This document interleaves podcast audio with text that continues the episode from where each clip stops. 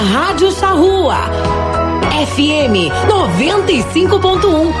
A sua melhor companhia desde 1936.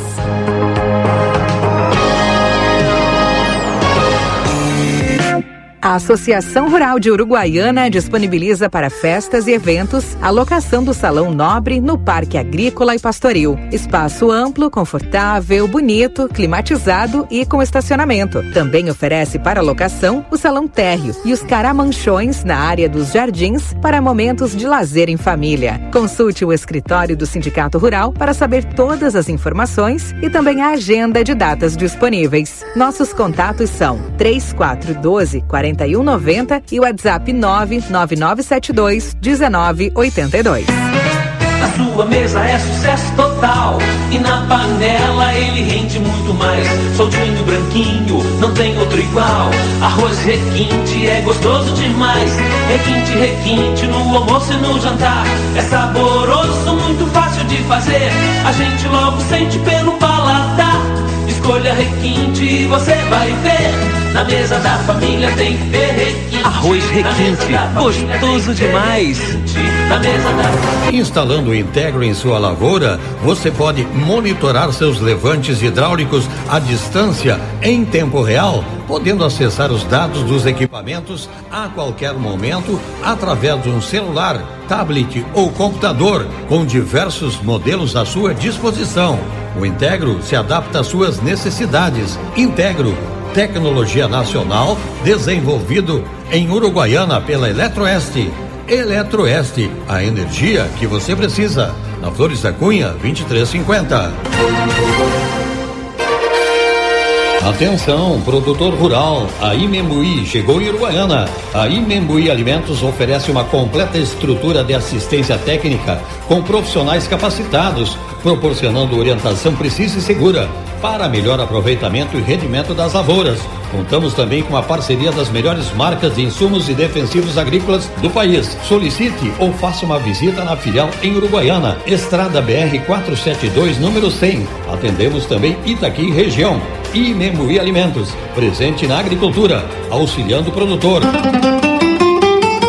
A Associação dos Arrozeiros de Uruguaiana valoriza os seus associados e mantém diversos programas para promover o desenvolvimento da atividade orizícola, sempre incentivando o empreendedorismo e a qualificação temos orgulho de nossos parceiros que participam ativamente do nosso agronegócio. Braços fortes que produzem o alimento, geram renda e criam oportunidades. Você que cuida também da sua lavoura, merece uma instituição que cuide bem de você. A Associação dos Arrozeiros de Uruguaiana. Desenvolvimento se alcança com trabalho e parceria.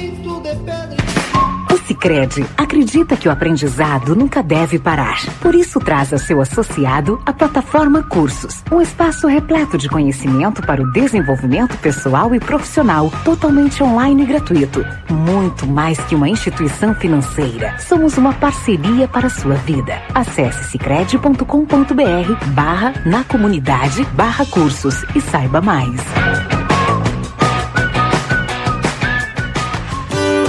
A Duto Autopeças oferece uma linha de peças agrícolas que irão ajudá-los a obter melhores resultados em suas lavouras. Trabalhamos com rolamentos, retentores, parafusos, cruzetas, mancais e diversos itens para toda a linha agrícola. Venha fazer seu orçamento. Estamos localizados na Avenida Presidente Vargas, 4171 ou peça pelo WhatsApp 3412 5078. Duto Autopeças. O movimento está no nosso DNA.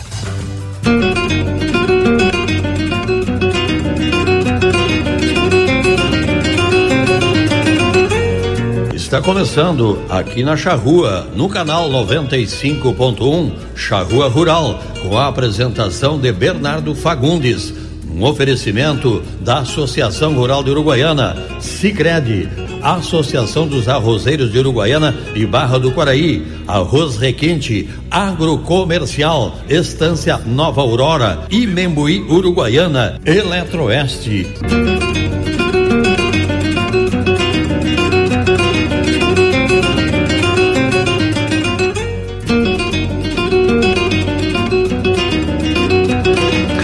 Bom dia aos ouvintes da Rádio Charrua, aos amigos e parceiros do Charrua Rural. Estamos aqui mais um sábado, agora 9 horas 11 minutos. 15 graus. 20,7 km por hora de vento. Umidade 80%. 80% de umidade. Possibilidade de chuva, como é que tá? Zero. E, e para semana, para semana que tem uma tem mais previsão, né? É, eu vi que tinha Pois é, mas eu vi que tinha uma quantidade bem maior e deu uma diminuída já para semana, né? E, e, e foi, hã? Mas o mais interessante é hoje, começa. Né? Hoje o quê? A temperatura vai a 29. Ah, sim, é. Aí haja haja saúde. Amanhã é 30 e poucos, não? 34. 34 graus. Aí segunda-feira você vai ao, ao Aí calcanhar. De 34 pode baixar para 15. 15 graus. É, na segunda-feira, imagina. Quando tá bem. É, Mas é o, é o jogo, como a gente comenta. Continuam, continuam ganhando. Essa, essa, essa chuva que veio, essa quantidade de chuva, a gente já está ao redor de entre 60% e 70% das capacidades das barragens aqui na nossa região. Né?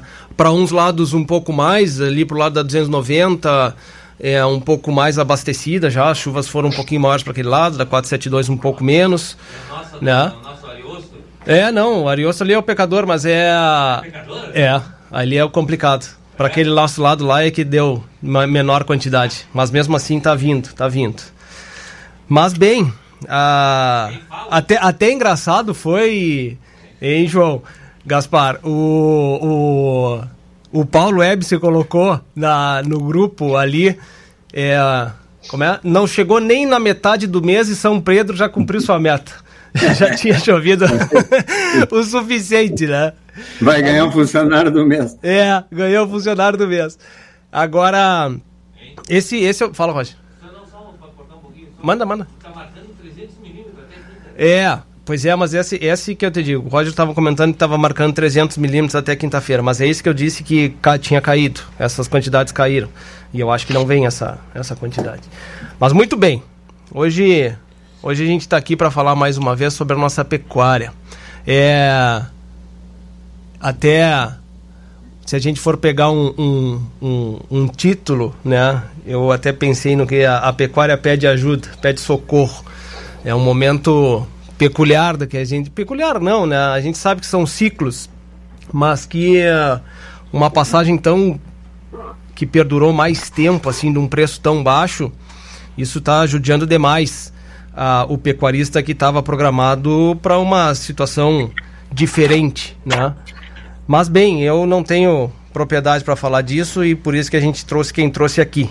Está conosco aqui Ricardo Age, professor da Unipampa, um dos coordenadores do CTPEC. Bom dia, Ricardo, tudo bem? Bom dia, Bernardo, Roger, ouvintes da, da Rádio Charrua, participando novamente do Charrua Rural, uma satisfação. Infelizmente, falando desse momento da pecuária, mas eu vou trazer uma visão mais otimista. Que bom. Eu acredito que o pior já tenha passado. Que bom, que bom. Também conosco aqui, João Gaspar Almeida, presidente da Comissão de Relações Institucionais do IDPEC, Instituto Desenvolve Pecuária. Bom dia, João, tudo bem? Bom dia, Bernardo. Queria aproveitar para mandar um abraço aí para Porto Alegre, um dia bonito, lindo, a temperatura muito boa.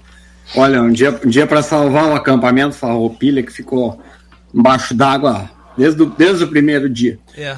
Mas queria te mandar um abraço para o Chico, para o Garcês, para o Roger aí, e saudar o professor Ricardo, o meu amigo Rodrigo, meu companheiro de, de eventos aí. Não sei se o Marcelo já está contigo, não. Não, o Marcelo não vai poder vir, infelizmente.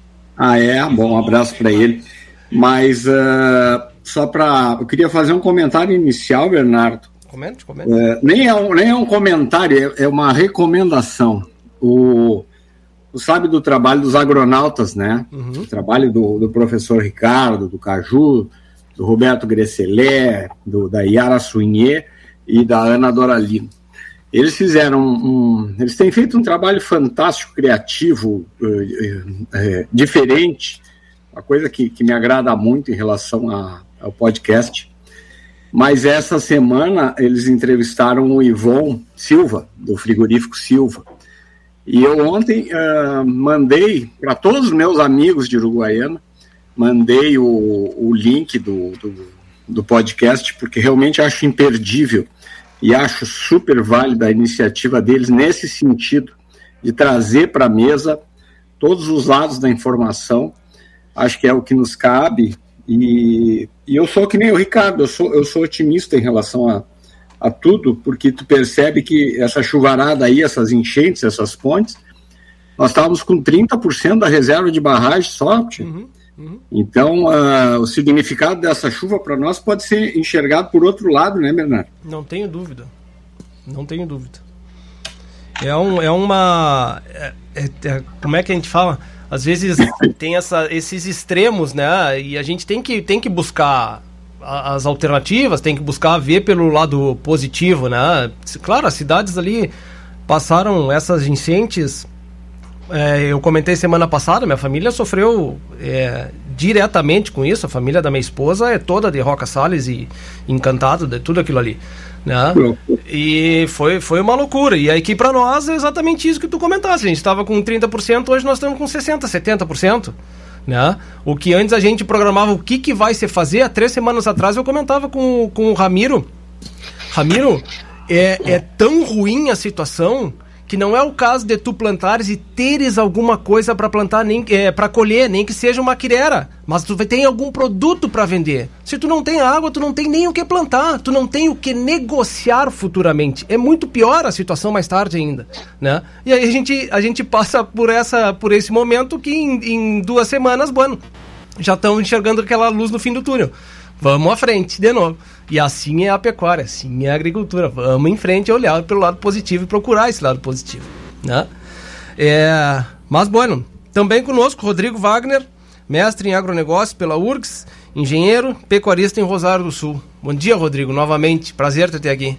Bom dia, Bernardo. Muito obrigado aí pelo convite, pela oportunidade de estar nessa mesa aí do, do grande professor Ricardo e do grande João Gaspar também do Instituto Desenvolve Pecuária.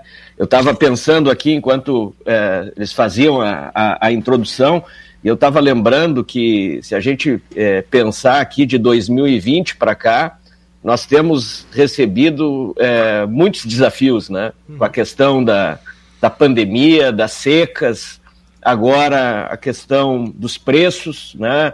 É, de todos os, os, produtos agrícolas aí, mas em especial aí da nossa é, do nosso, da nossa matéria-prima que nós negociamos aí na pecuária, que é o boi, né? Nós uhum. tivemos aí 40% de queda de junho até aqui, né? E nós temos é, agora as questões é, das enchentes aí, um, tragédias terríveis aí, é, mas bem ou mal nós temos conseguido superar, né?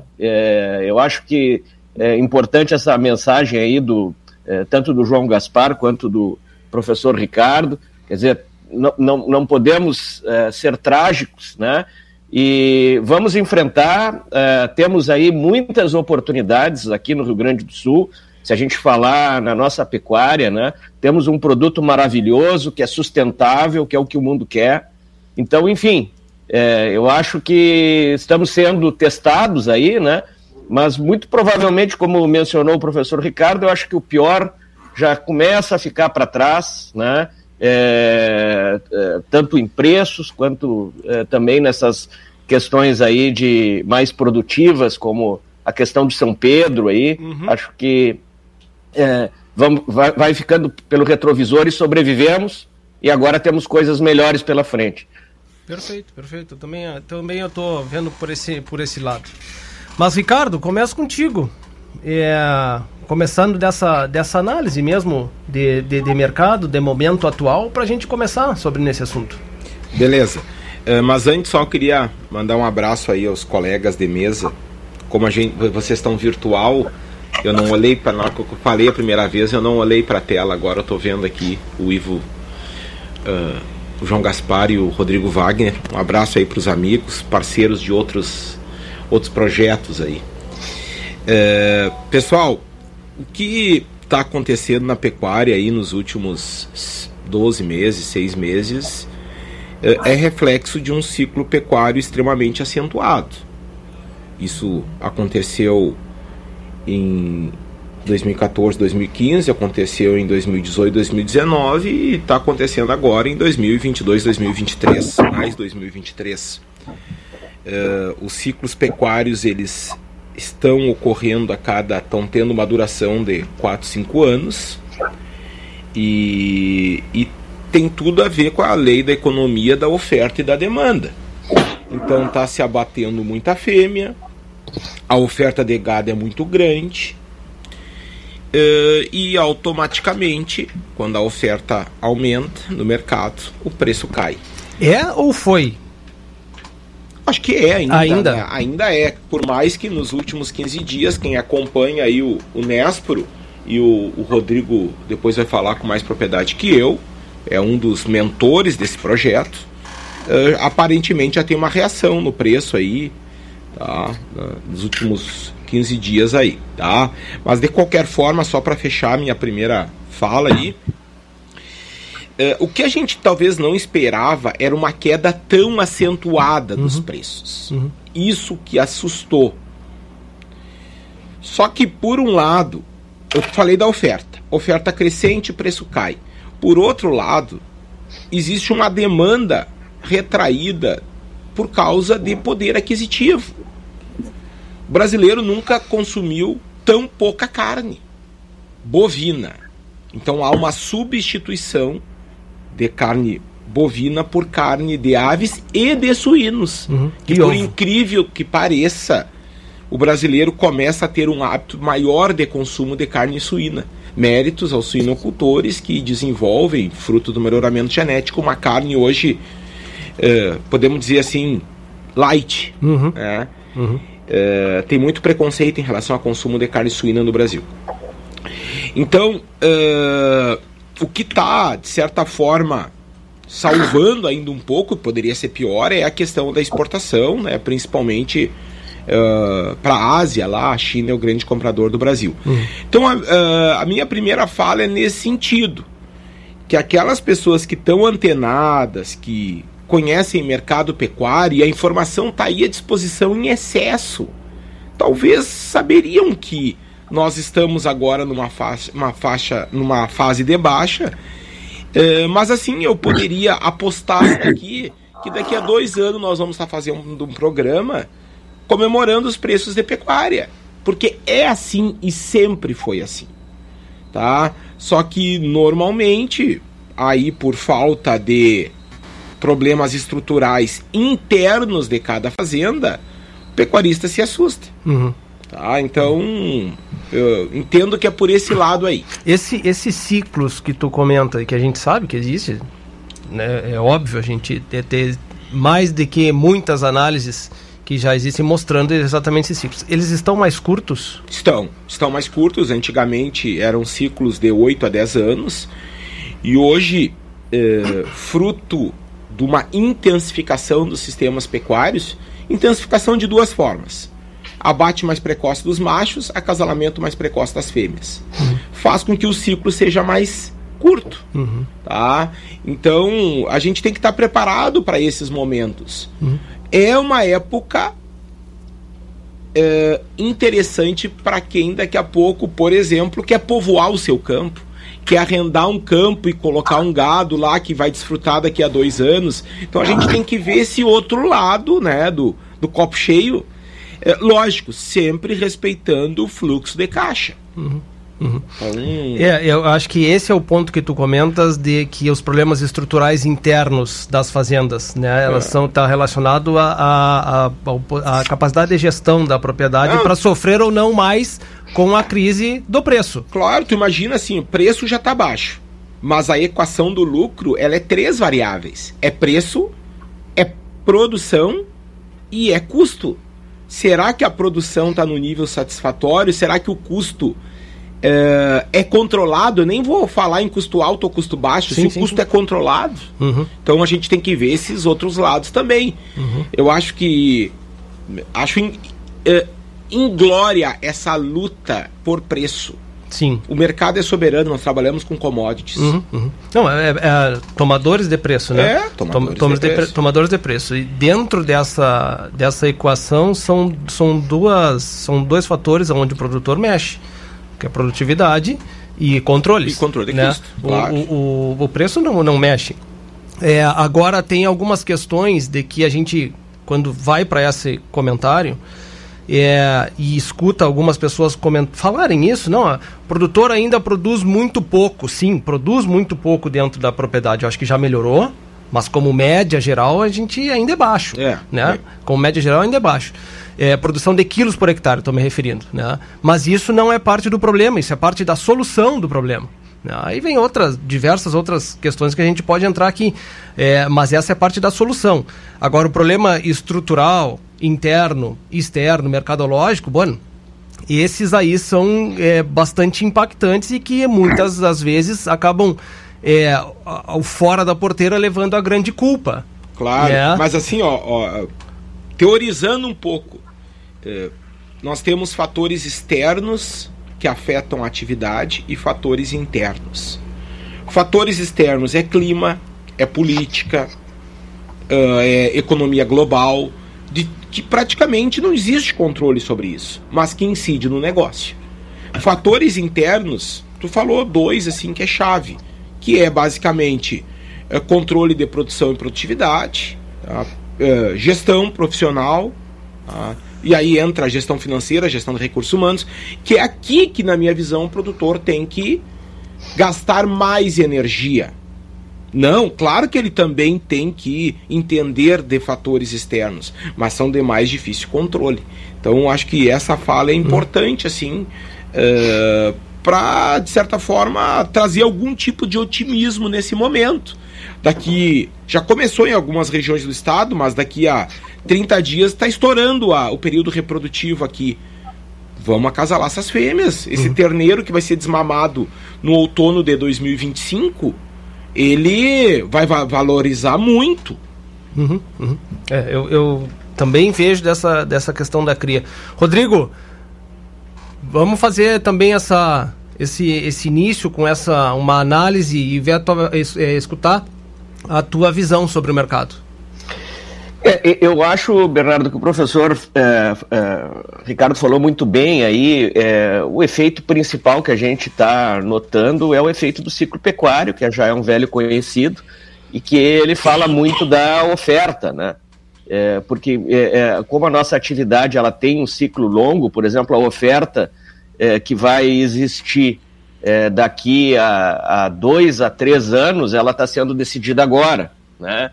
Então existe uma defasagem muito grande entre a decisão, ao- é, por exemplo, é, a quantidade de matrizes que eu tenho, que eu vou acasalar, é o que vai me dar o, o novilho que vai ser abatido daqui a, a, a três anos, talvez, né? Dois anos e meio, três anos, dependendo do, do tipo de ciclo. Então é normal e, e é- e é muito bem conhecido que exista esse, esse processo desse ciclo que mexe muito na oferta.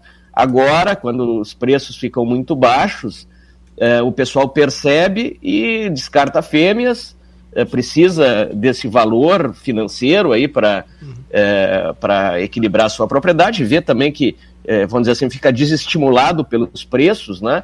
E daí joga as fêmeas no mercado e aí as fêmeas aumentam a oferta. E depois isso vai inverter para o outro lado, eh, vão, vão diminuir essas matrizes que vão ser postas em, em- em reprodução. Como o professor Ricardo falou, daqui a dois anos, um ano e meio, talvez, nós vamos estar nesse programa aqui eh, eh, comentando que os preços subiram e vão subir porque eh, a oferta vai diminuir, as fêmeas vão ser mantidas, vão ser mantidas em atividade e não vai haver essa oferta de fêmeas. É o que o professor falou. E, e- e- e o que eu complementaria é que nesses dois últimos ciclos, nas duas últimas viradas de ciclo, porque eh, lembra, o ciclo é a oferta. E o preço é a mistura da oferta com a demanda. Ne- Nesses últimos dois ciclos, nós tivemos eventos importantes de demanda também, que aí não é o ciclo pecuário, mas ele mexe no resultado do preço. Então, quando o ciclo inverteu em 2019, você se lembra que nós tivemos o caso lá da peste suína, né? Que dizimou o rebanho de suínos da China, e a China teve que sair ao mundo aí buscando tudo que é tipo de proteína, inclusive a nossa proteína bovina aí para fechar a equação eh, alimentar deles lá, para que eles não passassem fome, enfim, né? Então nós estávamos saindo do ciclo de baixa para de alta, né? tínhamos, vamos dizer, pouca oferta e entrou a China comprando, e aí, então, o efeito do preço na alta do ciclo em 2019 foi muito forte. Bom, esse, esse é, processo agora, de certa maneira, também está acontecendo ao contrário, né? É, a gente está com a demanda interna, o professor Ricardo também mencionou isso, baixa por questões econômicas, de poder aquisitivo, renda, enfim. Né? Nós não estamos com a China mais tão forte, principalmente em preços. Né? Os preços na China é, caíram muito é, e, e, e, não foi só o, é, o boi, foi é, outras commodities também caíram. A China está num momento é, mais complicado aí na sua atividade é, econômica, né? Vocês devem estar acompanhando e ele é muito importante para nós. Então, nesse momento, a gente tá, é, ficou com a oferta alta por causa do ciclo e é, a demanda é, frouxa, né? Uhum. É, tanto pela, pela China, que parou de crescer e, e, e deprimiu preços, e, e, pela questão aqui brasileira. Mas isso está é, chegando, está tá, tá bastante é, é, vamos dizer assim, não vou dizer que esteja bastante claro, né, mas já tem muitos sinais que é, esse movimento da oferta ele começa já a se, se exaurir. É, tem notícias muito boas, claro, podem não se confirmar, mas no, no final dessa semana que passou, a gente encerrou com é, o preço do boi subindo em São Paulo, né? Por, só na sexta-feira subiu 4%, né? A gente nota também que as escalas, o pessoal comenta que as escalas no Brasil né, é, estão mais curtas, né? Então aquele, é, aquela abundância de oferta parece que já está sendo é, diminuída. A gente aumentou aí é, 10% o abate aqui no Rio Grande do Sul no primeiro semestre, por causa do ciclo. No Brasil foi perto disso, um pouco mais até. Né? Mas então é, eu acho que a semana que vem é uma semana interessante de acompanhar essas cotações, né? E tem uma questão interessante, né? Nós vínhamos aqui com a nossa cotação do Rio Grande do Sul acima da, da cotação de São Paulo, o que era um, uma, uma espécie de chamariz para carne que vinha de fora também, né? A gente teve, nesse primeiro semestre, segundo os dados do Nespro lá, foram 53% da demanda uh, aqui foi atendida por carne que veio de fora. Atraída porque também o nosso preço do boi aqui estava mais alto que lá. Agora, com esse aumento que teve lá em São Paulo, nesses, principalmente nos últimos dois dias, o nosso preço do boi aqui já está menor do que o preço do boi é, lá em São Paulo. Então, quer dizer, esse atrativo para começar a, a, a, entrar, vir a carne, né, de lá competindo com a gente, já diminui. Eu, eu não vou me estender muito, mas eu quero deixar aqui uma provocação, porque o professor é, Ricardo acho que falou uma coisa preciosa ali, que a gente talvez pudesse debater um pouco nos próximos blocos, se tivermos tempo. O professor Ricardo falou do consumo é, de suíno, falou do consumo da carne bovina e tal. E, e, e, eu, eu acho que isso aí deveria ser um, um, desafio. Eu, eu gosto muito de olhar a cadeia produtiva e acho que as questões normalmente são muito mais é, é, efeitos de coisas da cadeia como um todo do que de um elo, do pecuarista, ou do frigorífico, ou do varejo. E eu acho que uma coisa que a gente precisa se atentar é que a, as cadeias de proteínas alternativas, vamos chamar assim de concorrentes, né? As de frango e de suíno, elas estão muito mais articuladas, muito mais, é, talvez, voltadas ao consumidor do ponto de vista de desenvolvimento de produto, de soluções, de alternativas, de comunicação, e tem feito um trabalho, vou, vou provocar aqui, tem feito um trabalho muito melhor que o da cadeia é, bovina. Então, é, no final das contas, quem decide o jogo é o consumidor. Será que a cadeia produtiva, e aí eu não estou falando do pecuarista, não estou falando do frigorífico, não estou falando do varejo, estou falando dos três, né? Será que a cadeia produtiva bovina não descuidou um pouco e ficou para trás é, do nível de gestão, de inovação, de marketing, de é, conexão com o consumidor em relação à cadeia é, de proteínas como do frango, como do suíno. De né? padronização do produto. em, em, todos os aspectos, eu acho, né? padronização, facilidade de uso, embalagem, comunicação, né? É, é, para muitos mercados, é, ainda é uma certa. É, existe um certo risco do consumidor quando vai comprar uma costela no mercado lá.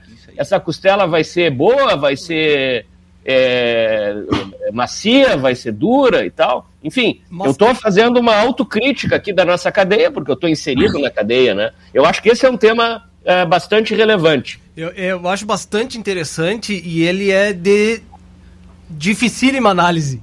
Porque tem uma questão, Rodrigo, que eu acho que a cadeia do frango, principalmente, e, e, quando a gente fala de padronização, tá, tá, tá, muito certo isso aí, né? Tu ir num, num açougue e escolher uma costela vai ser diferente da outra que tu. Eh, no outro açougue a duas quadras daquele anterior que tu foste.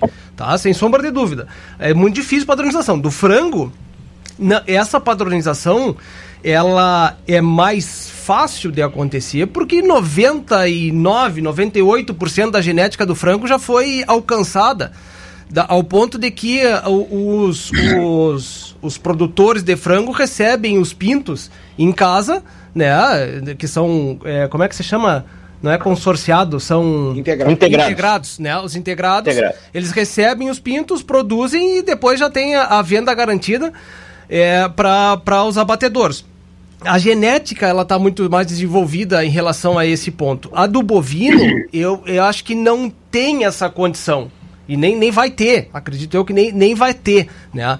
Vai ter os nichos de mercado. E eu eu ainda, eu não sei, eu tô, tô pensando aqui, como eu te disse, eu, eu acho difícil essa análise, mas eu acho fundamental a gente discutir. É, é, é, é como é, o, acho muito mais ligado ainda nesse momento a perda de mercado para as outras cards ligada ao preço. Eu sinceramente uhum. acho nesse momento. Ao... É, esse, esse debate é, é, inclusive o meu, meu orientador lá, é, é, o professor Júlio, né? Sim. É, do Nespro, da URGS, ele fala é, muito como tu falas, né? E, mas tu sabe que eu vou, eu vou fazer uma outra provocação aqui, né? Vamos dar. É, e, e, e, se tu pegar aqui em, em, em 1996, 97, né? A carne bovina a soma da, uh, do, do, consumo de carne de suíno e de aves não atingia a, a soma da carne bovina. 1996. Né? Então, é, aí eu te pergunto: é, a renda do brasileiro, é, a disponibilidade de renda, enfim, o PIB per capita era maior ou menor que hoje? Então, eu entendo essa questão do, do produto substituto e tal, é, num momento de crise, tivemos inflação e tal, então claro que existe o produto substituto é, mais barato e o cara vai, ele precisa comprar uma proteína, ele, ele vai onde o bolso dá, isso é inegável.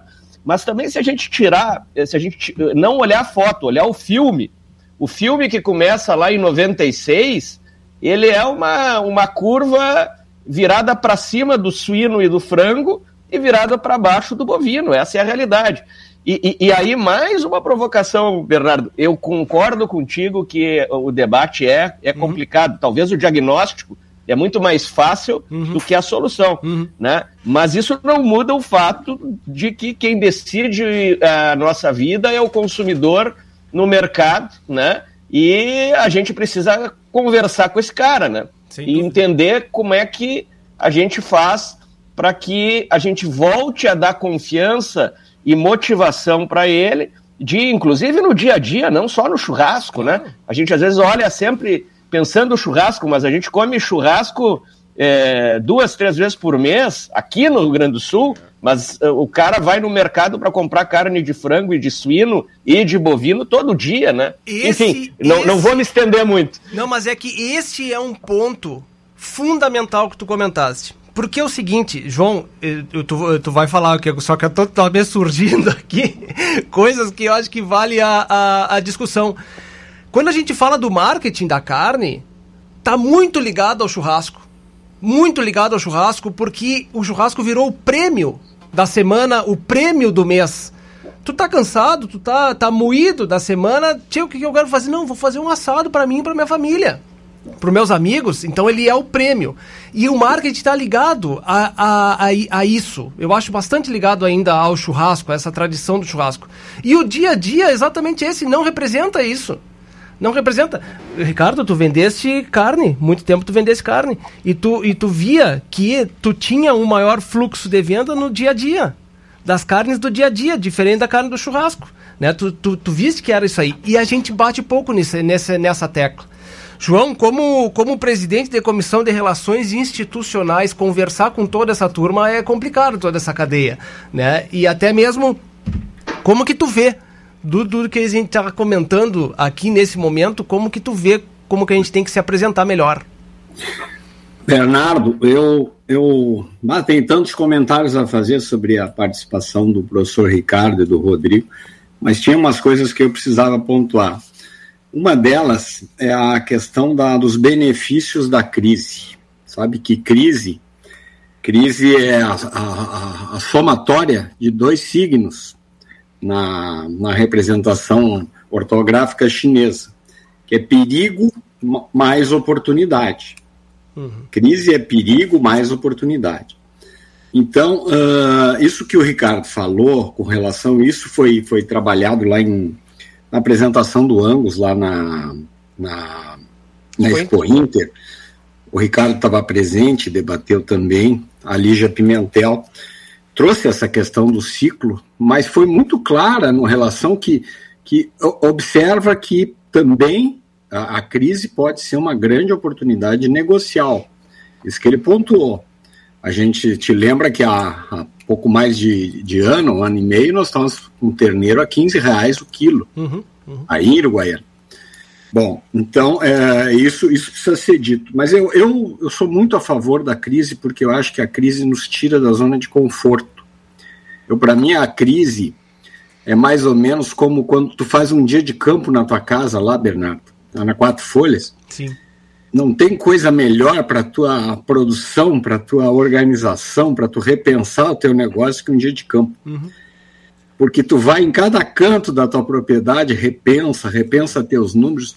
Então, a, a gente saiu da Expo Inter com uma angústia muito grande em relação a, ao momento. Né? Saímos com, trouxemos o, o, dois institutos que estão fazendo um trabalho de promoção de pecuária e de carne que é o Instituto Nacional da Carne do Uruguai e o Instituto do Mato Grosso, a título de exemplos para a gente ouvir e ver como é que os caras estão trabalhando. Mas eu acho que, acima de tudo, é, essa crise, essa, essa tirada da nossa zona de conforto nos leva a uma questão muito mais fundamental do que tudo isso, e acho que o Ricardo, nesse sentido, vai concordar comigo. Nós temos que analisar a diferença entre o conjuntural que é isso que nós estamos falando, e o professor Júlio bateu muito nisso na primeira live. O conjuntural, que é essa nosso, nossa queixa da vaca ter baixado há 60 dias atrás de 8,20 para os 5,30 de hoje, quer dizer, estão falando em quase 50%. Isso é conjuntural, mas aproveitar essa oportunidade para avaliar melhor a parte estrutural da nossa pecuária. E falando em parte estrutural, eu acho que aí é que a gente tem que se debruçar, uh, nós entrarmos na questão, por exemplo, do. Vamos falar, por, por exemplo, não vamos, não vamos entrar nos números ainda da produção pecuária do Rio Grande do Sul, mas vamos entrar nessa parte geográfica. O, o, quem tem mais de mil cabeças no Rio Grande do Sul, 25% dessas pessoas estão situados num pequeno polígono que é aí na região de Uruguaiana, região da Campanha, um pouco na região para o lado da Zona Sul e na, e na Lagoa Doce. Bom, isso, isso denota uh, um, monte de, um monte de coisa em relação à pecuária. Questões, uh, por exemplo, de tamanho de propriedade. Bernardo, nós somos, tem, tem 378 mil produtores no Rio Grande do Sul que tem talão de produtor. Bom, 100 mil não usam. Sobram 278 mil para um rebanho de 12 milhões de cabeças. Bom, vamos pegar o exemplo do Mato Grosso só para ter uma referência. Mato Grosso do Norte tem 33 milhões de cabeças e tem 108 mil produtores. Bom, O que quer dizer isso? Quer dizer que a, que a, a, a densidade da pecuária nossa é sete vezes menor do que a densidade, por exemplo, do Mato Grosso. O que, que isso vai diretamente refletir? Escala, escala de produção, logística. Uh, então, tem uma série de, de, de, propostas que nós estamos tentando fazer através do ciclo. Nós já tivemos o primeiro, que foi do professor Júlio e do, e do Fernando Costa Beber, tivemos o segundo do Danilo Santana e do Ivan, e vamos ter essa semana do nosso Caju, que hoje está envolvido com, com remate, mas, mas na quinta-feira que vem ele, ele e o, o Piva Lobato vão estar tá discutindo isso. Então eu acho que essa crise, fazendo um pequeno resumo, Ricardo, essa crise, na verdade, pode nos trazer reflexões e talvez soluções muito interessantes. Eu tenho até medo que o, que o preço do quilo volte a subir e nos devolva a zona de conforto, sinceramente. Acho que essa tirada de, de, de pruma, essa, essa, caída brusca que não, não havia, não, historicamente não, tem muita coisa para discutir estruturalmente na pecuária gaúcha. E nós não podemos ficar discutindo apenas conjuntura. Então, eu acho, por exemplo, que tudo isso que está nos remetendo a essa discussão, meu ponto de vista, é extremamente positivo. Eu não estou vendo nada como negativo. Precisamos rediscutir a, aquilo que se fala da porteira para dentro, que o Ricardo citou, nós temos números mostrando, por exemplo, uma produtividade média no Rio Grande do Sul de propriedades melhores até, de 70 quilos por hectare. 70 quilos por hectare a R$ reais são 490, são 490 reais por hectare na produção pecuária. Bom, 490, vamos pegar um módulo uruguaianense, Bernardo. Uhum. Aquela velha modalidade das duas quadras. Uhum. Ah, meu pai deixou duas quadras. Com duas quadras, tu não sustenta um filho no colégio. Uhum.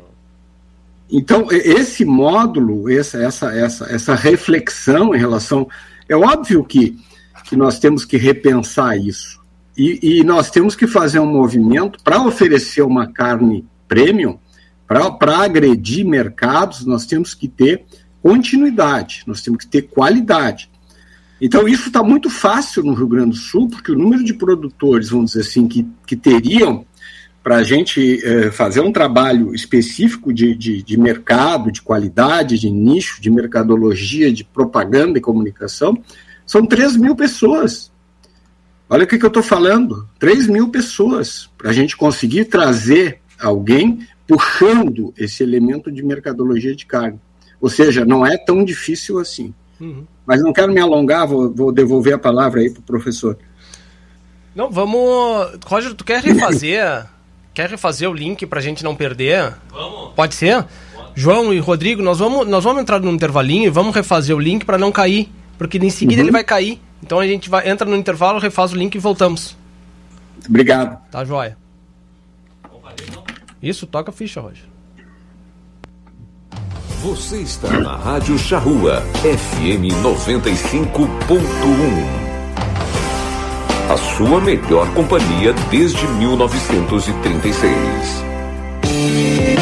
A Associação Rural de Uruguaiana disponibiliza para festas e eventos a locação do Salão Nobre no Parque Agrícola e Pastoril. Espaço amplo, confortável, bonito, climatizado e com estacionamento. Também oferece para locação o Salão Térreo e os caramanchões na área dos jardins para momentos de lazer em família. Consulte o escritório do Sindicato Rural para saber todas as informações e também a agenda de datas disponíveis. Nossos contatos são 3412 40 4190 e WhatsApp 99972 1982.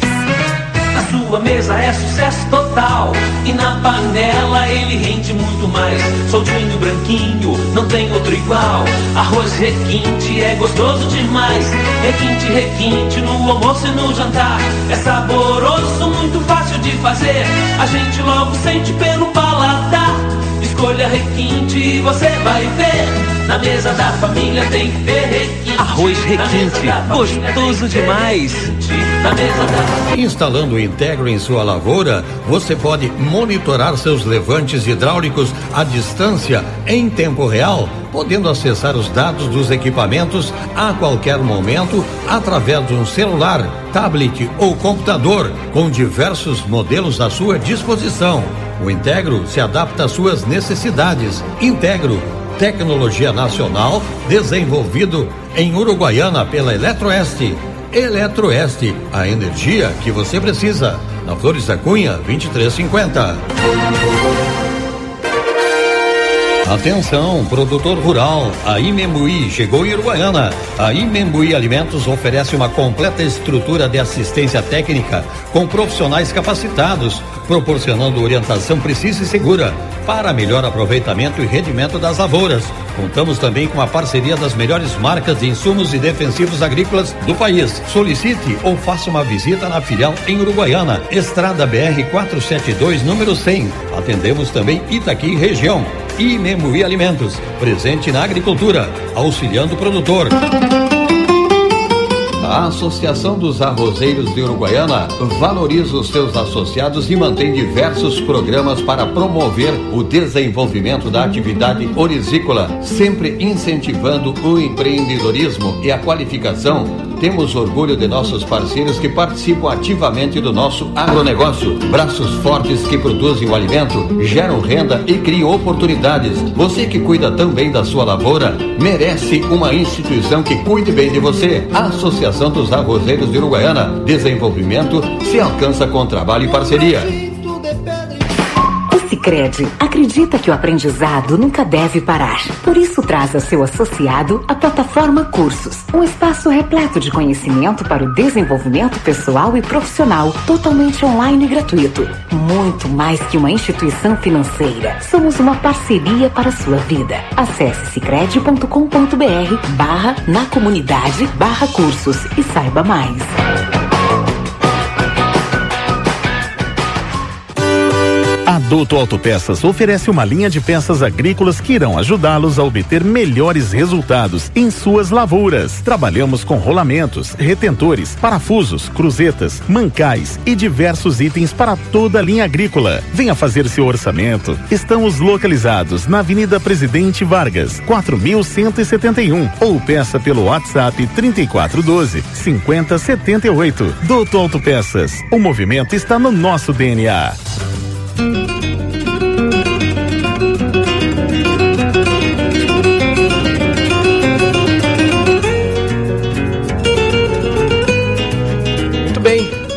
Voltando aqui, nosso programa de hoje. Uma, como tema a gente tem a Pecuária Pede Ajuda. E está aqui conosco Ricardo Age, Rodrigo Wagner e João Gaspar. É, Ricardo, eu, eu volto o programa contigo para a gente poder. Tu queria fazer um comentário, né, sobre. É. Ah, eu queria reiterar o convite uh, para esse projeto aí do Instituto Pecuária, né? Desenvolve Pecuária, que são essas lives, são quatro lives do SOS Pecuária. E acredito que a gente possa resgatar no YouTube as duas que já ocorreram e terão mais duas ainda. E Sim, tranquilo. é, ó, muito bom, tá? Então, eu- acho que isso aí é dever de casa do produtor rural assistir aí esse essa sequência de lives, porque muitas muita informação de qualidade está sendo dita ali, são pessoas de destaque nas suas áreas de atuação. Então, acho que nesse momento a gente tem que absorver uma informação de qualidade porque nesse mundo de mídias sociais tem muita informação desprezível, né? E só para provocar um pouco mais, eu gostei muito da fala do, do Rodrigo do consumo anual de carnes é, das diferentes espécies. E aí eu achei um gráfico aqui, Rodrigo, que esses dias em algum grupo de WhatsApp, não sei qual, né? Porque a gente está em um milhão de grupos, né? Caiu e eu olhei. E aí o que que diz aqui, ó? Início do século eh, 21, 2000, Consumo de carne bovina era 40 quilos. Consumo de carne de frangos, 30 quilos. Consumo de carne suína, 10. 30 com 10 dava os 40. Então, aves e suínos, no início desse século, há 23 anos atrás, a soma do consumo dava os 40 de bovinos. Aqui o último número que eu tenho é 2021. Frango, aves, 45 quilos. Suínos, 15. Bovinos, 26. Então dá 60 na soma das outras proteínas, que é mais que o dobro que os 26 da carne bovina. Uh, e tu provocou, né? Será que o poder aquisitivo do brasileiro piorou tanto? Será que o, o PIB per capita é pior? Não sei, eu não tenho essa informação aqui, mas acredito que não. É, não é, professor. É, pois é, pois é. Então, eu, eu tem mudança de hábito de consumo aí. Isso, por um lado, me preocupa, porque muitas vezes eu vejo algumas correntes da saúde humana batendo forte no consumo de carne bovina e os defensores são poucos. Então, eu acho que essa é uma outra coisa que a cadeia tem que se atentar, mostrando os benefícios para o ser humano, para as crianças eh, do consumo de carne vermelha. Rodrigo, queres, queres comentar alguma coisa sobre isso? Não, perfeito. Acho que é, isso aí, é, professor Ricardo. Tô, concordo 100% com o senhor. Importante. Eu acho que além da saúde, né, tem uma outra questão aí é, que é, a carne bovina tem sido massacrada é, com muito pouca é, nos canais que chegam à, população, que é em relação à questão da sustentabilidade, né? Claro. Então, realmente existe um bombardeio é, na questão da saúde, na questão da sustentabilidade, que são é, questões que é, são é, delicadas aí, né? Fazem, influenciam nesses hábitos que o senhor falou, né? Mas eu, eu, eu acho que é, é um misto, eu não saberia, é, seria só uma especulação, né?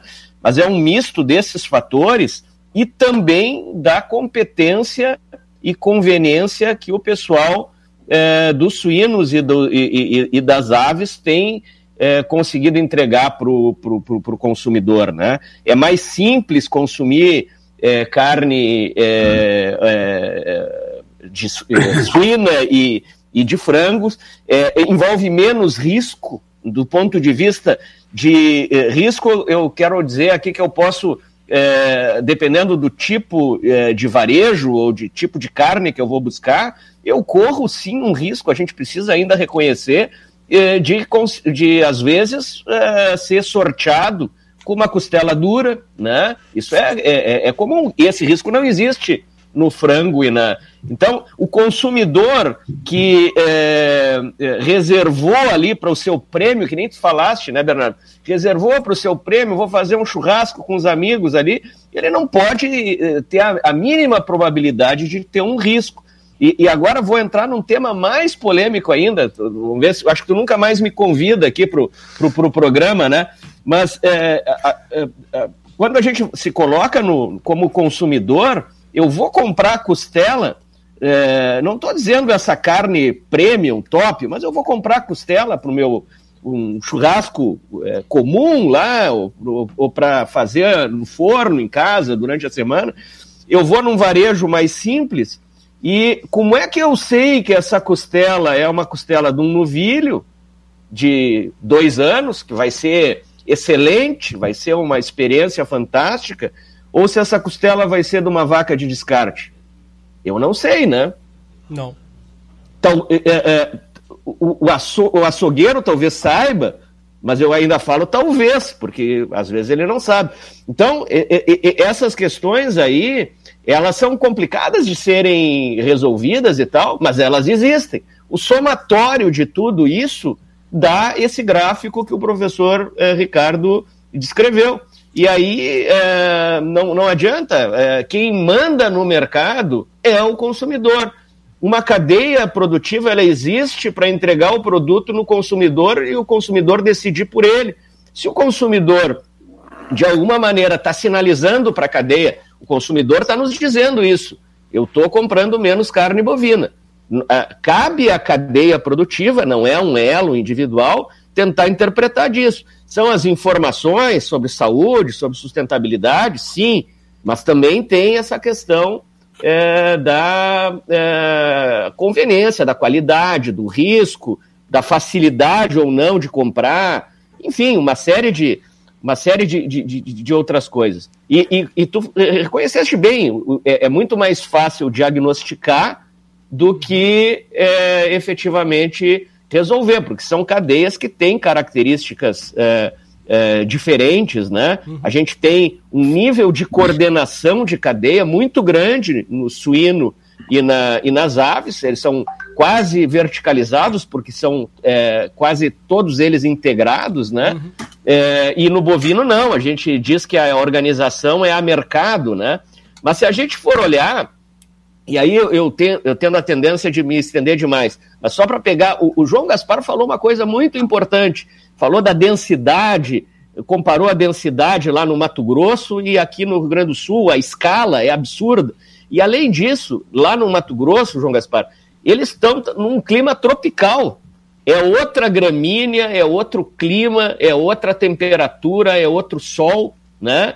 Então, a, a, a possibilidade de, do Rio Grande do Sul competir de uma maneira comoditizada com é, uma carne produzida é, lá no, no, Mato Grosso, talvez é, de, um, de um Nelore, um Nelore cruzado, até que não é castrado, né? É, porque lá não, eles não castram, né? Para essa carne commodity, é, é, é, muito escassa a nossa chance, né? De fazer essa competição.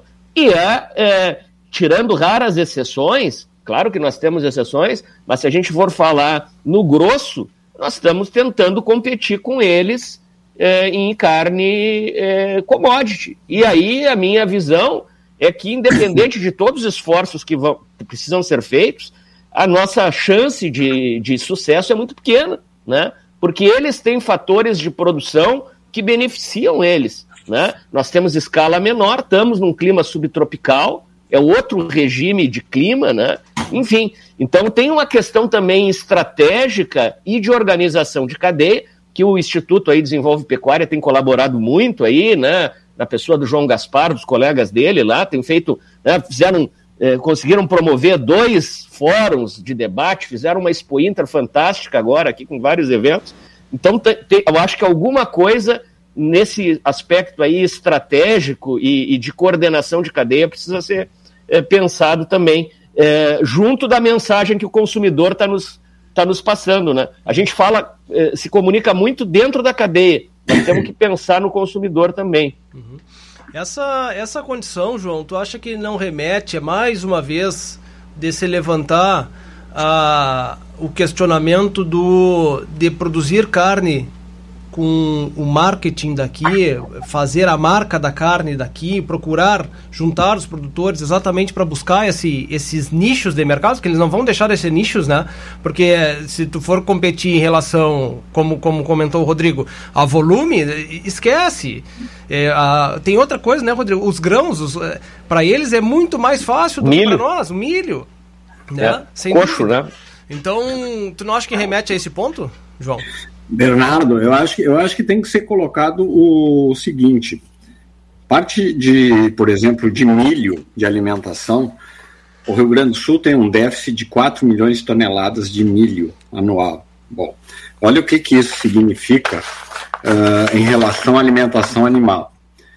Uh, das, 20, das 20 indústrias de etanol, das 20 indústrias de etanol do país, que, que geram, ou seja, o resíduo DDG, a possibilidade de, de utilização de alimentação barata e proteica, 12 estão no Mato Grosso. Nós estamos recém caminhando para as nossas primeiras uhum. unidades de etanol.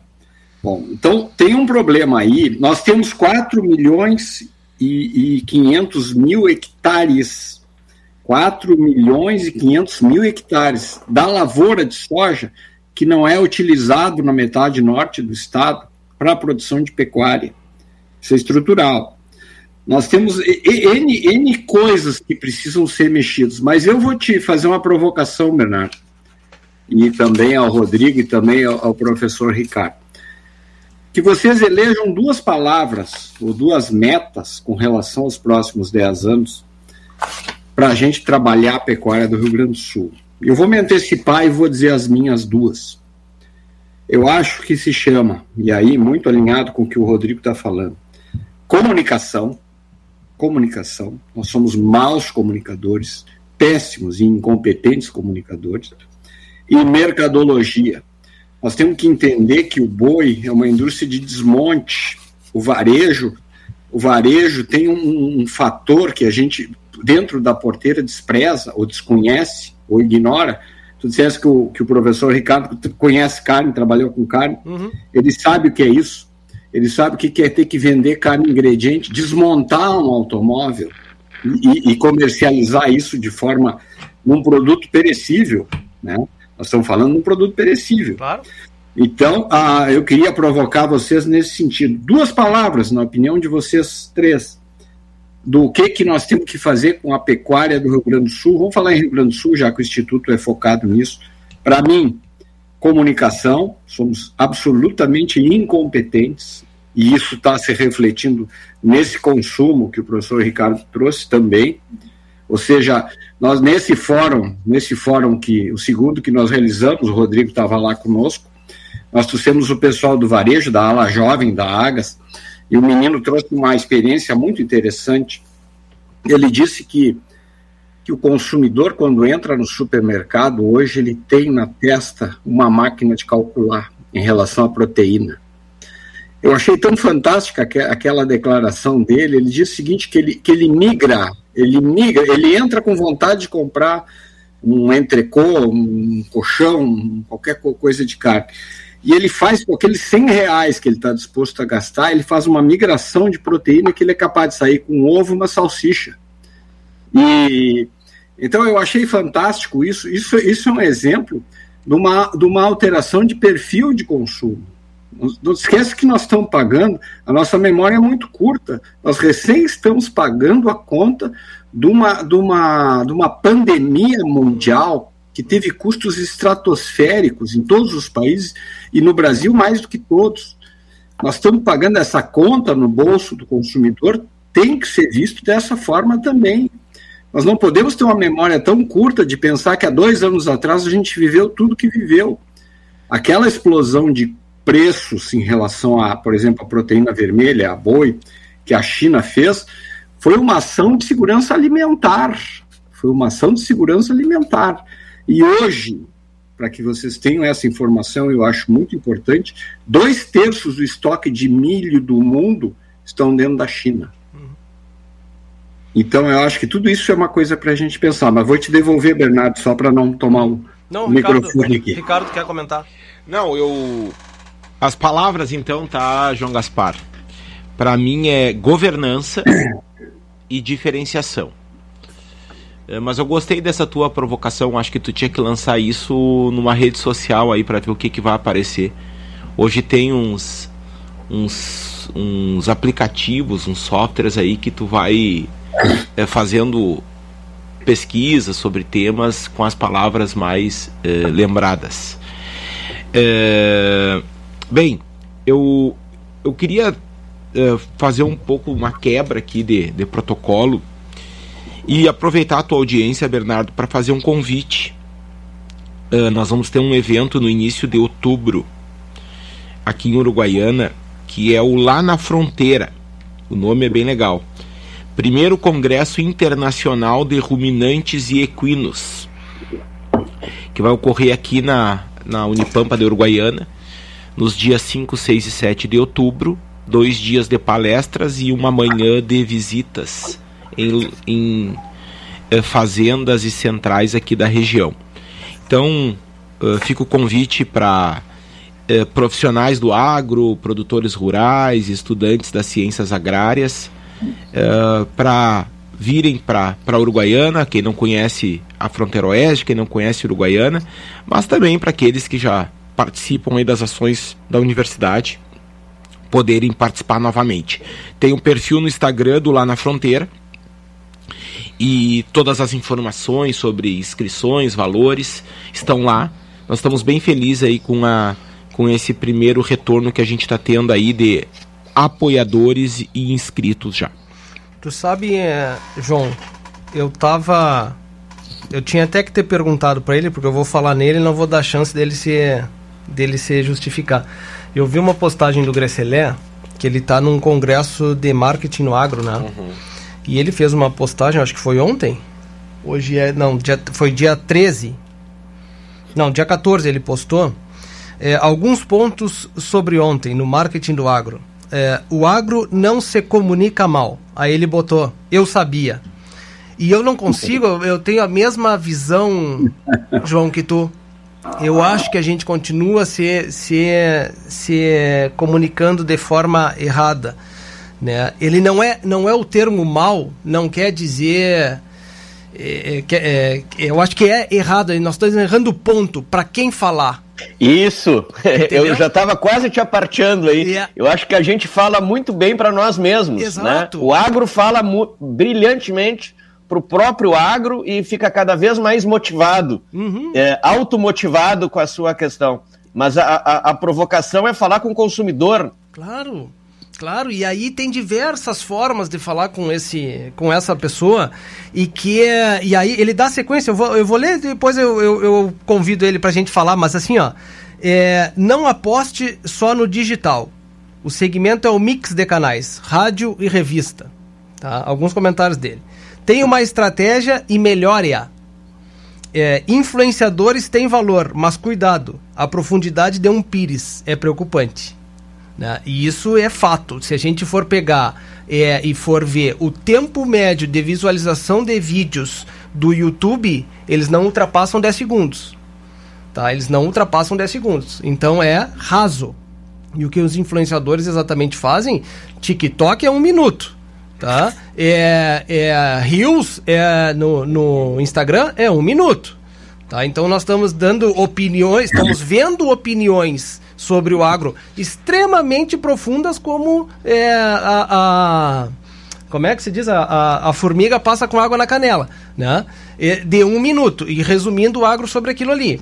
Então, se é o tempo que o consumidor vê é de um minuto, a gente tem que ser assertivo no que ele precisa, do seu dia a dia, do que, da forma como ele enxerga o seu dia a dia, dá para ver aquela carne. Então, com quem falar e como falar, né? É, é, no final ainda, ó, conteúdos curtos e sedutores engajam e levam seu cliente para a sua empresa. Então, e eu também concordo com isso, né? As imagens, a beleza, a facilidade, a comodidade que a forma como o produto pode chegar e aí a gente entra de novo a diversificação de produtos, né? Que são eles, que as outras cadeias têm, é, as outras cadeias de carne têm, né? Diferente às vezes da carne de, é, bovina. É, então, como chegar, isso aí, isso aí abastece e causa a dúvida sobre o consumidor. Ah, olha, isso aí me interessou. Aí chamou ele para o teu produto. Então, é, da mesma forma, dando continuidade, essa, essa questão ainda acho de que a gente continua se comunicando mal. Essa aí eu não concordo com o Grecelé. Né? Eu concordo mais com, com, com o João. É, em relação a, a produção, Ricardo, você fez uma pergunta aqui, é só pra gente voltar nesse tema. Mas tá... tem a provocação do João, né? Não, mas você é não que... pode fugir não, da é, responsabilidade. É, não, é que assim, ó, vou ter, de, vou ter colocar. Como é que falaram? Não é vou ter colocar na responsabilidade, deixar, vou te indagar, vou, né? vou jogar a bola pra ti. Eu tô com tantas aqui na mão que agora eu tenho que resolver. Essas duas palavras, eu, hoje eu não sei. Agora, nesse momento, eu não sei dizer. Eu, sinceramente, por estar tá muito dentro da porteira, eu ainda, se eu for ver para o meu negócio, eu ainda vejo mais como produtividade é um dos termos. Certo? Mas eu. E gestão, e gestão. É, é volta. É, só que volta, eu tô com essa visão muito dentro da porteira. E hoje eu tô numa fase muito dentro da porteira. Eu tô menos fora da porteira. Então, trazendo para minha realidade seriam essas duas questões, né? Se a gente for pegar sobre a média de todos os produtores, eu não sei se vai estar tá muito diferente disso, porque a maioria está muito dentro da porteira, né? Então, enfim, não sei. Não sei, Rodrigo, se tu tem é, dois termos também que a gente poderia colocar aqui. É difícil jogar essa, essa bola é, também? É, mas eu, eu tenho meus termos muito na ponta da língua, porque eu, eu, eu, são muito parecidos aí, com, inclusive com o que o professor Ricardo falou. Ele vai entender que eu, não estou plagiando ele, porque é o. É o a nossa escola o, é a mesma. É, é, no... não, não só a nossa escola é a mesma, mas o, professor foi, é, foi é, fez parte da banca lá de validação do meu projeto lá, né? Então ele já conhece as ideias que eu defendo. E, e na verdade é isso, ele falou em governança, é, que na realidade é a mesma coisa do que eu vou falar, que é coordenação da cadeia. É, uhum. É, eu acho que isso é importante, a questão da cadeia produtiva. E a cadeia é coordenação da cadeia. E outra, outra palavra que eu falo é estratégia. Nós temos que ter uma estratégia para o Rio Grande do Sul, para a nossa carne, né? É, não é nem para a nossa pecuária, é para a nossa carne, porque a cadeia produtiva não é a pecuária, a cadeia produtiva é a da carne, né? Uhum. E, e, e, claro, né, Bernardo, é, é, é, o, o, produtor ele não pode se descuidar nunca de, de dentro da porteira, como tu está falando, como no início do programa o professor é, Ricardo é, falou muito, que são os fatores que tu controla. Ali tu tens a obrigação de ser o melhor possível, de fazer tudo que tu tem ao teu alcance nas variáveis que tu mexe. Mas ele precisa apoiar, né? Ter, é, ter a mente aberta, apoiar, se engajar em iniciativas, como, por exemplo, essas que o Instituto é, Desenvolve Pecuária é, tenta fazer com que decole, e entender que a solução está na cadeia produtiva que não adianta a gente olhar o frigorífico como é, uma, um antagonista ou o varejo como um antagonista. Nós precisamos, é, e aí que está a dificuldade, nós precisamos é sentar juntos, ter uma estratégia de cadeia com uma governança, com uma coordenação, né? E aí que é o ponto. Eu acho que esse é o grande foco do Rio Grande do Sul. Agora, como fazer isso, né? É, na minha pesquisa aí, eu vi que faz 30 anos que a gente fala exatamente a mesma coisa. Passam as crises, aí o, o, o João falou isso positivo, né? É, tem a, na crise agora a gente está olhando, né? Daqui a pouco sobe o preço, a gente já deixa de olhar, né? Então, é, a, a, o desafio é realmente a gente fazer uma mudança aí nessa situação que para mim envolve essas duas palavras que eu falei. Uhum, uhum. A gente tá agora são 10 e 18, a gente tem que terminar um pouquinho, um pouquinho antes do programa hoje, que tem a, o início da Roger, início da transmissão do quê? Que que, o que que é a transmissão agora que vem mais cedo? É. Ah, do, do Vozes no Esporte é da onde? Ah, sim, do encontro dos basqueteiros que está acontecendo aqui na cidade.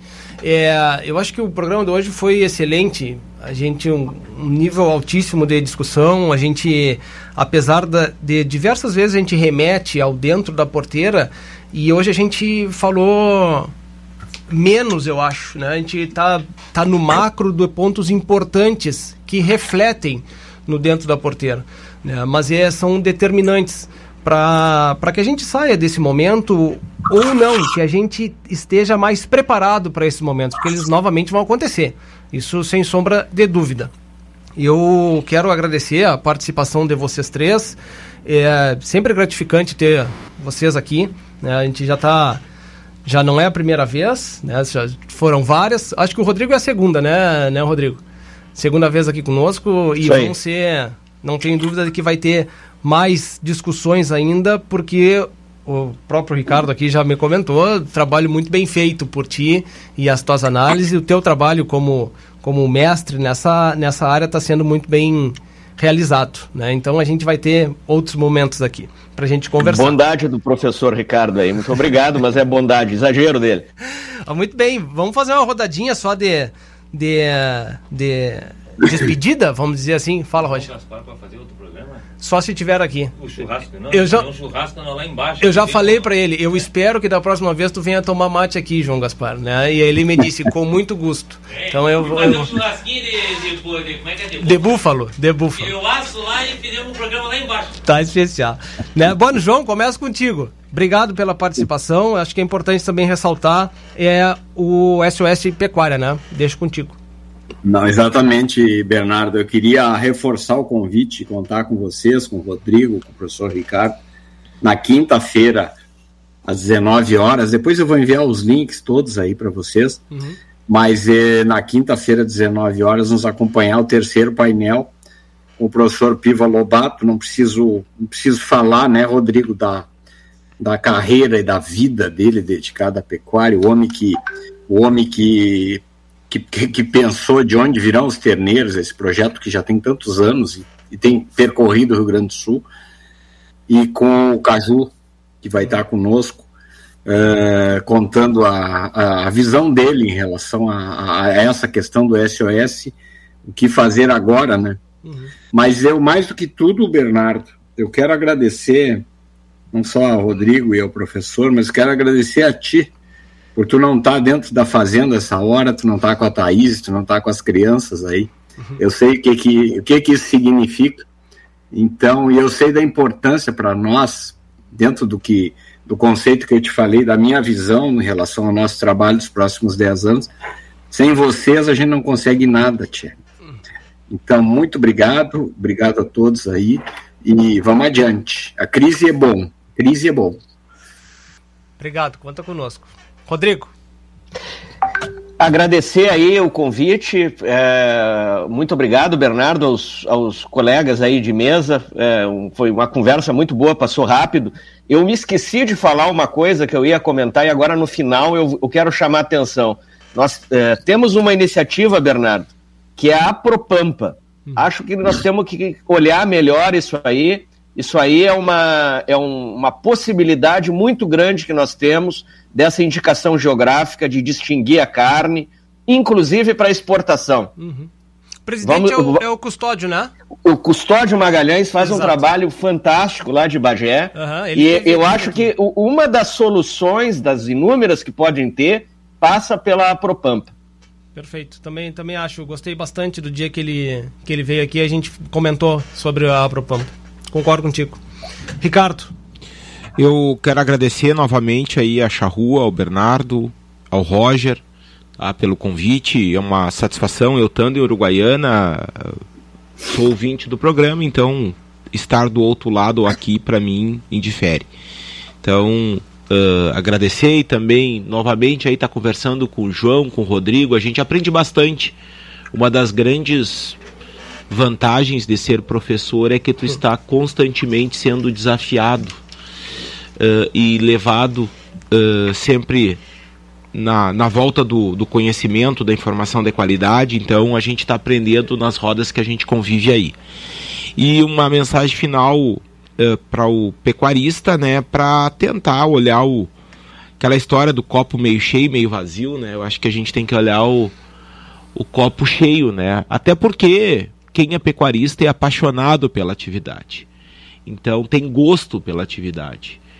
E, e se, se, se, se reclamar demais, né? Muitas vezes vai perdendo e vai criando um, um rancor que não é legal. Né? Então vamos tentar ser, ser otimista e espero que a próxima vez a gente possa estar comemorando melhores números na pecuária. Muito bem. É, agradecer aos nossos é, parceiros, patrocinadores, a Associação Rural de Uruguaiana, a Associação dos Arrozeiros de Uruguaiana e Barra do Quaraí, o Grupo Ceolim, há mais de 40 anos de trabalho e superação. O arroz requinte, o alimento de todas as horas. E Membuí Uruguaiana, contamos com a parceria das melhores marcas de insumos e defensivos agrícolas do país, localizada na BR-472, saída para Barra do Quaraí.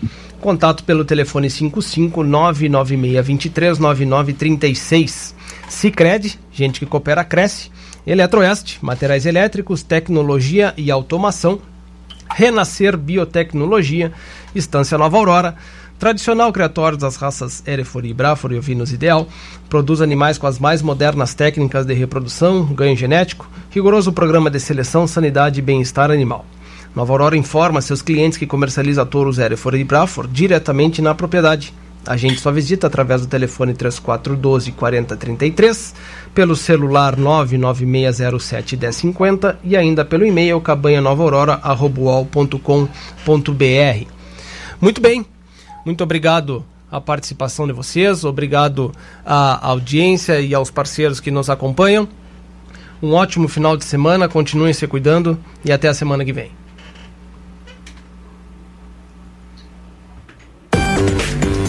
Siga a Rádio Charrua no Facebook. facebook.com barra.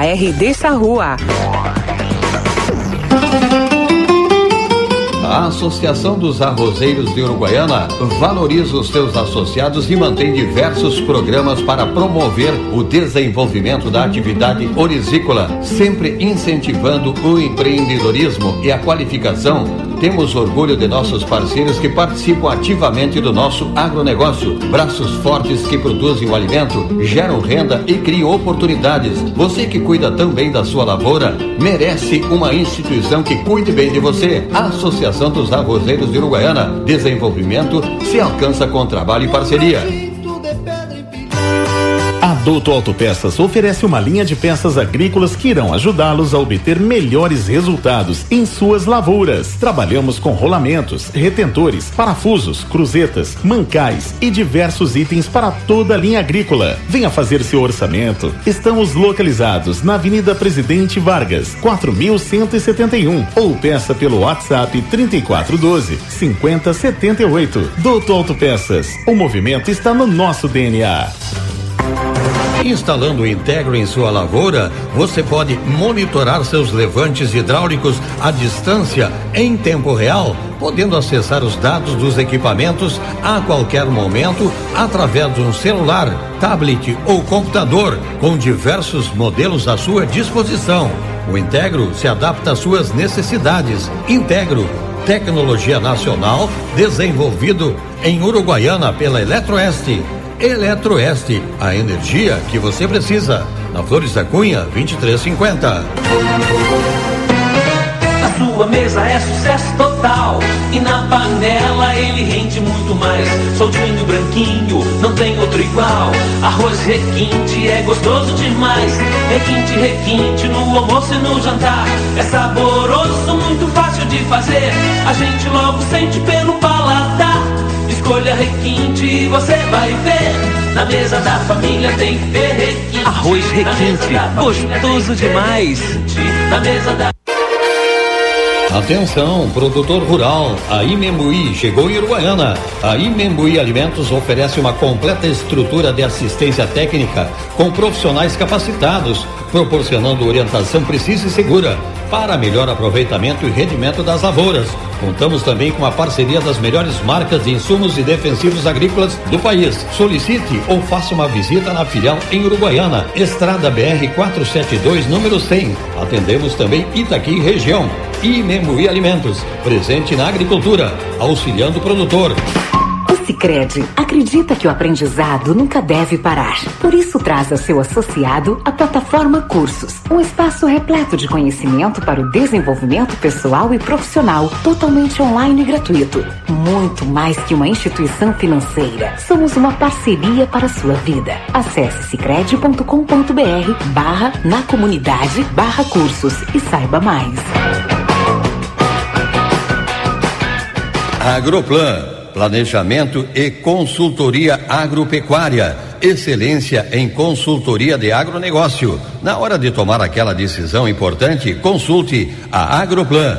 Expertise nas modernas tecnologias agropecuárias. Fale com os especialistas da Agroplan. Na General Vitorino 1603, fone 3412 2114. E-mail agroplan, arroba agroplan-consultoria.com.br A Associação Rural de Uruguaiana disponibiliza para festas e eventos a locação do Salão Nobre no Parque Agrícola e Pastoril. Espaço amplo, confortável, bonito, climatizado e com estacionamento. Também oferece para locação o Salão Térreo e os caramanchões na área dos jardins para momentos de lazer em família. Consulte o escritório do Sindicato Rural para saber todas as informações e também a agenda de datas disponíveis. Nossos contatos são 3412 40 4190 e WhatsApp 99972 1982.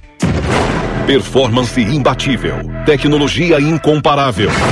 Ranger XLS 2023. Uma raça forte campeã por apenas 209.990 à vista. É Ranger 4x4, automática, conectada, completa, testada e aprovada nacionalmente por 209.990 e taxa zero em até 24 vezes. Aproveite as últimas unidades com faturamento imediato à pronta entrega.